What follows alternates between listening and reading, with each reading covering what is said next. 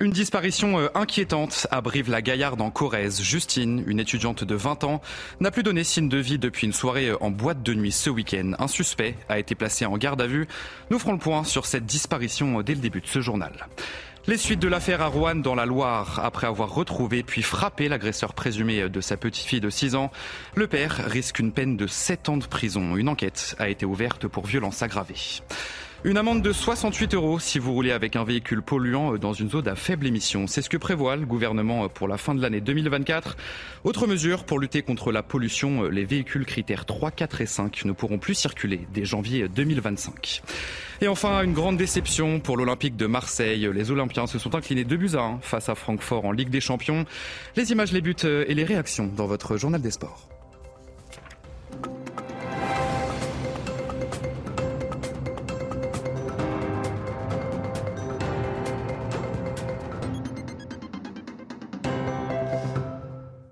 Bonsoir à tous, soyez les bienvenus dans l'édition de la nuit. Avec à la une cette disparition inquiétante à Brive-la-Gaillarde en Corrèze. Justine, une étudiante de 20 ans, n'a plus donné signe de vie depuis une soirée en boîte de nuit ce week-end. Une enquête pour enlèvement et séquestration a été ouverte.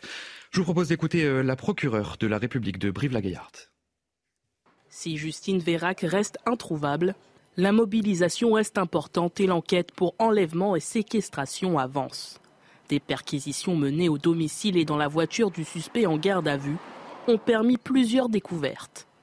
Des opérations de police technique et scientifique ont été effectuées, lesquelles ont permis de mettre en évidence la présence de traces de sang au sein du domicile de, l'intéressé, dans sa chambre, mais également dans son véhicule au niveau du pommeau de levier de vitesse.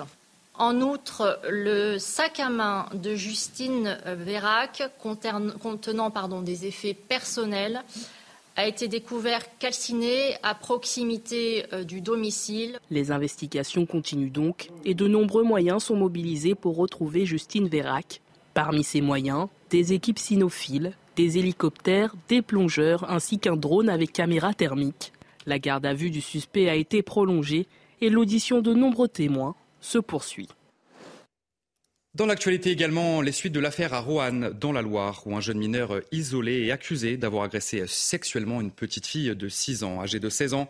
Le suspect a été placé en détention provisoire. Vincent Fernandez, Régine Delfour et Thibault Marcheteau. Nous sommes en pleine nuit, entre jeudi et vendredi dernier. Un jeune homme s'introduit au domicile d'une famille, dans la chambre d'une fille de 6 ans. Elle est en train de dormir, mais la maman, réveillée, entend du bruit et tombe nez à nez avec un jeune garçon qui prend alors la fuite. Selon les premières déclarations de la fillette, elle aurait été victime d'une agression sexuelle. Ce jeune homme euh, lui a euh, euh, touché donc notamment les fesses, ses parties intimes, lui a touché la culotte aussi. Le jeune garçon est lui retrouvé le lendemain par le père de famille et plusieurs de ses amis. Il sera roué de coups. Je peux même parler, moi, d'un véritable déchaînement de violence. Le garçon est par la suite placé en garde à vue, mis en examen et placé en détention provisoire. Une enquête est aussi ouverte contre le père de famille pour violence aggravée.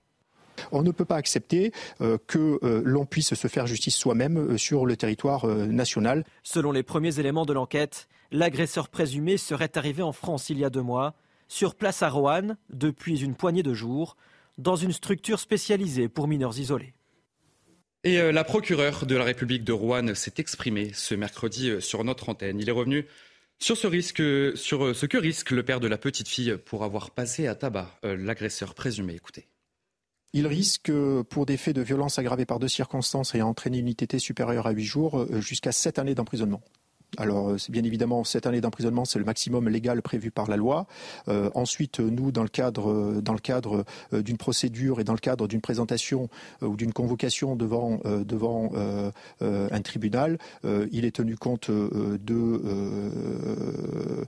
du contexte, des circonstances ayant, ayant conduit à la commission de l'infraction. Il est aussi et surtout tenu compte de la personne qui a commis cette infraction. C'est ce qu'on appelle le principe de la personnalisation de la peine. et je dirais, euh, cela est appréhendé et est apprécié de manière souveraine euh, par le tribunal. Et alors, euh, se faire justice soi-même, qu'en pensez-vous? Auriez-vous fait pareil que le père de la petite fillette agressée à Rouen? Nous vous avons posé la question, écoutez. pense que j'aurais fait la même chose aussi parce que c'est quand même grave ce qui se passe actuellement et je pense qu'il a très très bien fait. Il faudrait, ouais, je pense peut-être en premier temps appeler la police euh, pour pas faire justice soi-même dans un premier temps, mais dans un second temps, après moi je peux comprendre son, sa réaction et son, ressenti. Je pense que c'est une réaction totalement justifiée euh, de la part d'un père envers sa fille. Enfin, je pense que même moi en tant que peut-être maman euh, dans le futur, je pense que je réagirais comme ça aussi s'il se passait quelque chose envers mes enfants. Moi, c'est vraiment quelque chose d'inadmissible. Après euh, les différentes polémiques sur les obligations de quitter le territoire non appliquées, Emmanuel Macron s'est exprimé euh, sur le sujet ce mercredi soir euh, sur France 2. Le chef de l'État a promis de durcir les règles. Écoutez.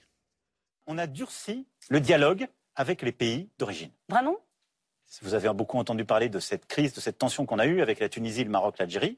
On leur a dit, si vous ne reprenez pas les gens à qui on demande de quitter le territoire, eh bien, on va, on va restreindre les visas. Et on s'est concentré sur les étrangers. Ça, a marché, ça? Ça a marché parce qu'on a, en deux ans, réussi à renvoyer chez eux 3000 personnes qui étaient en situation régulière, qui troublaient l'ordre public, mais surtout depuis un texte, une circulaire du ministre de l'Intérieur d'août 2021, on a largement augmenté les retours et fortement augmenté, comme on l'avait jamais fait, ces retours. Simplement, qu'est-ce qu'on a fait? On s'est concentré sur ces obligations de quitter le territoire français pour les étrangers en situation irrégulière qui troublaient l'ordre public. Donc on va continuer cet effort, le concentrer. Ensuite, on va durcir les règles. Et on va durcir, mais dans un dialogue responsable, exigeant, que je veux coopératif avec ces pays d'origine. On va durcir les choses pour aller à ces 100% Comment est-ce qu'on les pour ceux qui sont les plus dangereux. Et euh, ce mercredi soir, sur l'ensemble du projet de loi de financement de la sécurité sociale, Elisabeth Borne a de nouveau engagé euh, la responsabilité du gouvernement par le 49.3. C'est la troisième fois que le gouvernement engage une telle procédure après les textes sur le budget de l'État et celui sur le budget de la sécurité sociale. Dans l'actualité euh, également, les suites du procès de l'attentat de Nice. Ce mercredi, les proches du terroriste ont été interrogés. Des auditions euh, pour tenter d'en savoir plus sur sa personnalité. Les précisions de notre journaliste police-justice, Noémie Schulz. Le but de ces auditions, explique le président de la Cour d'assises, est de comprendre la personnalité du terroriste, tenter de voir si des événements dans son enfance, son éducation, peuvent apporter un éclairage sur les raisons de son passage à l'acte. Le père de Mohamed Lawesh Boulel a dépeint un fils très différent de ses dix autres enfants, brusque, brutal, intolérant à la frustration. Il n'obéissait jamais aux ordres. Un fils qui l'emmène chez le psychiatre le jour où, à 19 ans, il se met à casser des portes, des fenêtres. Il avait un regard dangereux, se souvient le père de famille mais il n'a jamais pris le traitement prescrit par le médecin. Je ne pouvais pas le forcer. Les proches de Mohamed Lawesh Boulel décrivent également un homme pas pratiquant du tout, mais fragile, crédule, euh, précise une de ses sœurs tous, tous ses proches font, font, enfin part de leur incompréhension face à l'horreur de son acte. Sa sœur se souvient de sa réaction le 14 juillet 2016. Je me suis dit non, c'est un cauchemar, c'est pas vrai. Je me demande toujours comment il a pu tuer ces gens. On n'avait aucun signe qu'il pouvait faire une chose pareille. Venu de Tunisie spécialement pour euh, témoigner devant la cour d'assises, le père de Mohamed Lawesh Boulel insiste. Toute la famille a été bouleversée. Nous présentons nos condoléances à, toutes les familles, à tout le peuple français. Nous demandons euh, pardon. Il ne faut pas croire qu'on était fiers. Et dans l'actualité euh, également, la SNCF condamnée à une amende de 300 000 euros aux 9 ans après la catastrophe ferroviaire de Bretigny-sur-Orge. Le déraillement d'un train avait entraîné la mort de sept personnes et fait des centaines de blessés. Le tribunal d'Evry a reconnu euh, l'entreprise coupable d'homicide et blessures volontaires. On va écouter l'avocat des partis civils qui juge cette peine trop légère. On a une condamnation à minima puisque la SNCF est clairement déclarée coupable euh, de l'absence du suivi des cœurs, autrement dit d'une absence de maintenance. Et donc, il y a une culpabilité pour les homicides et les blessures. C'est un premier point. La récidive est relevée. C'est un deuxième point. Après, euh, M. Vaton est relaxé, ce qui n'était pas vraiment une surprise. Euh, par contre, RFF est relaxé et nous allons examiner la motivation concernant la question de RFF, puisque le tribunal finalement euh, ne, lui reproche pas de ne pas surveiller la qualité de la maintenance, ce qui nous semble euh, discutable, mais on en, travaillera sur le sujet par la suite. Quelques changements au sein de Doctolib, la plateforme de prise de rendez-vous médicaux a décidé de se recentrer sur les soignants référenciés par les autorités. Près de 6000 praticiens bien-être vont ainsi être poussés vers la sortie, parmi eux les sophrologues ou encore les naturopathes. On change de sujet. Attention, si vous roulez avec un véhicule polluant dans une zone à faible émission, vous serez bientôt sanctionné. À partir de la fin 2024, vous vous exposerez à une amende de 68 euros. Des zones à faible émission existent déjà dans 11 agglomérations. Mais alors concrètement, qu'est-ce qu'une zone à faible émission euh, à Toulouse? Reportage signé Jean-Luc Thomas. La ZFE de Toulouse existe déjà depuis huit mois. Certains automobilistes sont dans une zone totalement inconnue. ZFE, bonne question. Pas du tout. Non, du tout. Je connais pas. Pour d'autres, c'est plutôt vague. Une zone à faible impact. Et euh, vous savez comment ça marche Non. Est-ce que vous savez comment ça marche Très bien. Enfin, les meilleurs ont une partie de la bonne réponse. Ça marche par rapport aux euh, dates de construction des voitures. Au 1er janvier 2023, tous les véhicules critères 4, 5 et non classés ne circuleront plus dans la ZFE de Toulouse. Un an plus tard, ce sera au tour des véhicules critères 3, un problème pour les patrons toulousains. Ce que demandent précisément les entreprises, c'est qu'on commence par une communication claire Pensez aux artisans, par exemple, qui ne sont pas au courant qu'avec euh, leur camionnette, ils ne vont pas pouvoir rentrer dans les centres-villes à partir de l'année prochaine. C'est quand même un problème. À terme, les 43 agglomérations françaises de plus de 150 000 habitants devront avoir leur zone à faible émission. Et toujours dans ce contexte de pollution, euh, l'interdiction des voitures critère 3 dans le Grand Paris euh, de nouveau repoussée cette fois-ci à janvier 2025. À cette date, 45 grandes, métropoles seront euh, concernées. Les voitures critères 3, 4 et 5 ne pourront plus circuler. Euh, des objectifs très ambitieux, mais inatteignables pour de nombreux automobilistes. Voyez ce reportage signé Jeanne Cancard et Fabrice Elsner. Émilie, vendeuse dans un grand magasin, possède une voiture essence qui date d'avant 2006. Cette mère de quatre enfants le sait, elle devra bientôt se séparer de son véhicule, mais économiquement, impossible pour elle. Parce que j'ai des problèmes financiers et je ne pourrais pas racheter de voiture. Je ne peux pas faire de crédit, donc je vais me retrouver carrément à pied. Dans le Grand Paris, l'interdiction de circulation des voitures aux vignettes critères de catégorie 3 est repoussée de juillet 2023 à janvier 2025. Mais malgré ce délai supplémentaire, même constat pour Sylvie, qui ne voit pas comment elle pourra changer de voiture. On est des, des salaires euh, très moyens et on n'a pas envie de mettre 10 années de vacances dans un bout de ferraille euh, juste pour rouler quoi. D'ici à 2024, pour contrôler les vignettes critères, la vidéo-verbalisation va être mise en place dans les zones à faible émission. Yanis circule avec une vignette de catégorie 4 interdite dans cette zone, mais la menace de ses futures amendes n'y change rien. Il n'a pas les moyens de faire autrement. Honnêtement, je vais au travail avec ma voiture, j'en ai vraiment besoin. Je préfère garder la mienne pour l'instant quitte à prendre des amendes. Dans le Grand Paris, l'objectif affiché est d'atteindre l'ambitieux taux de 100% de véhicules propres d'ici à 2030. Et vous l'avez sûrement euh, remarqué, la situation s'améliore à la pompe depuis euh, plusieurs jours maintenant. Mais certains départements sont toujours impactés par euh, une pénurie d'essence. Lundi, plus de 20% des stations-service manquaient au moins d'un carburant. Vincent Fandès et Alice Delage. Trouver de l'essence en Ile-de-France relève du parcours du combattant. À peine une station-service ravitaillée, les voitures s'accumulent dans la file d'attente. Dans cet établissement, les premiers arrivés ont bien sûr le sourire aux lèvres. Je viens d'arriver, à l'instant là. Coup de chance. Ouais, coup de chance. La dernière fois, j'ai attendu deux heures. Je suis pas encore rendu et j'ai pas encore d'essence dans mon réservoir, donc on va voir. Ça va faire à peine 5 minutes, ça va, c'est une petite queue par rapport à d'autres stations. Coup de chance, ouais, parce qu'en général, non, c'est plutôt 1h, 1h30 à chaque fois. Mais quelques heures plus tard, plus de 100 plombs 98 à la pompe, le sourire des automobilistes s'efface alors, même si certains le prennent avec philosophie. Le gérant a dit ben, j'attends en principe un camion à 18h, donc je viens puis je vais attendre. Ça fait maintenant une heure en fait, j'ai passé sur 12 stations et ça c'est la troisième. Vous allez faire un tour du coup? Bah, On va refaire un tour. Même si la situation s'améliore, certains départements restent très affectés, générant parfois quelques tensions.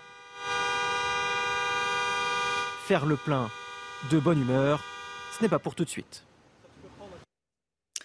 Et en France, toujours, le nombre de demandeurs d'emploi reste stable au troisième trimestre par rapport au deuxième trimestre. Il s'élève à un peu plus de 3 millions de personnes en France sur un an. La baisse est de 10,9%, soit 388 800 personnes en moins. Une rencontre entre Emmanuel Macron et Olaf Scholz s'est tenue ce mercredi à Paris. Une réunion très constructive selon l'Elysée. Au moment où la relation entre les deux pays semblait tendue, la rencontre s'est traduite par un dialogue amical et constructif. Les précisions de notre journaliste politique Florian Tardif. Ce fut une rencontre constructive. Voici comment est résumé l'entretien qu'a pu avoir Emmanuel Macron avec son homologue allemand Olaf Scholz à l'Elysée. Une rencontre constructive. Chaque mot est pesé. Constructif, préféré au terme infructueux. Certes, les deux hommes ont convenu de se revoir, de mettre en place des groupes de travail afin d'avancer sur les différents sujets qui les opposent actuellement, mais aucune communication publique à l'issue de cette rencontre de trois heures ni commune ni individuelle. Il faut dire que les désaccords en ce moment entre Paris et Berlin euh, sont nombreux sur la stratégie à adopter pour faire face à la flambée euh, des prix de l'énergie, sur le nucléaire ou encore sur l'armement européen. Les différents euh, sur plusieurs projets industriels communs se sont même aggravés depuis le début de la guerre en Ukraine. Il faudra donc plus qu'un déjeuner, vous l'avez compris, pour relancer la dynamique du dialogue franco-allemand. Et un mot euh, de la guerre en Ukraine. Le président russe Vladimir Poutine a assisté euh, à l'entraînement de ses forces de dissuasion nucléaire. Deux missiles balistiques ont été euh, tirés, des missiles qui ont, je cite, atteint leur cible, selon le Kremlin. Ces, exercices interviennent en pleine offensive russe en Ukraine. Direction l'Iran, à présent, cela fait 40 jours que Masha Amini est décédée après son arrestation par la police des mœurs. Aujourd'hui, les manifestations se poursuivent dans le pays malgré la répression. Les femmes iraniennes continuent de manifester euh, contre l'obligation de porter le voile. Thomas Chama et Yael Benamou. 40 jours après la mort de Masha Amini, la période traditionnelle de deuil touche à sa fin en Iran. Mais les parents de la jeune fille n'organiseront pas de commémoration par peur de représailles de la part des forces de sécurité du régime. Le 16 septembre, l'Iranienne de 22 ans décédait après son arrestation par la police des mœurs pour non-respect du port du voile. Depuis, D'abord sur les réseaux sociaux, puis dans la rue, les Iraniens manifestent pour honorer sa mémoire. Les femmes retirent leur voile pour réclamer l'égalité avec leurs compatriotes masculins.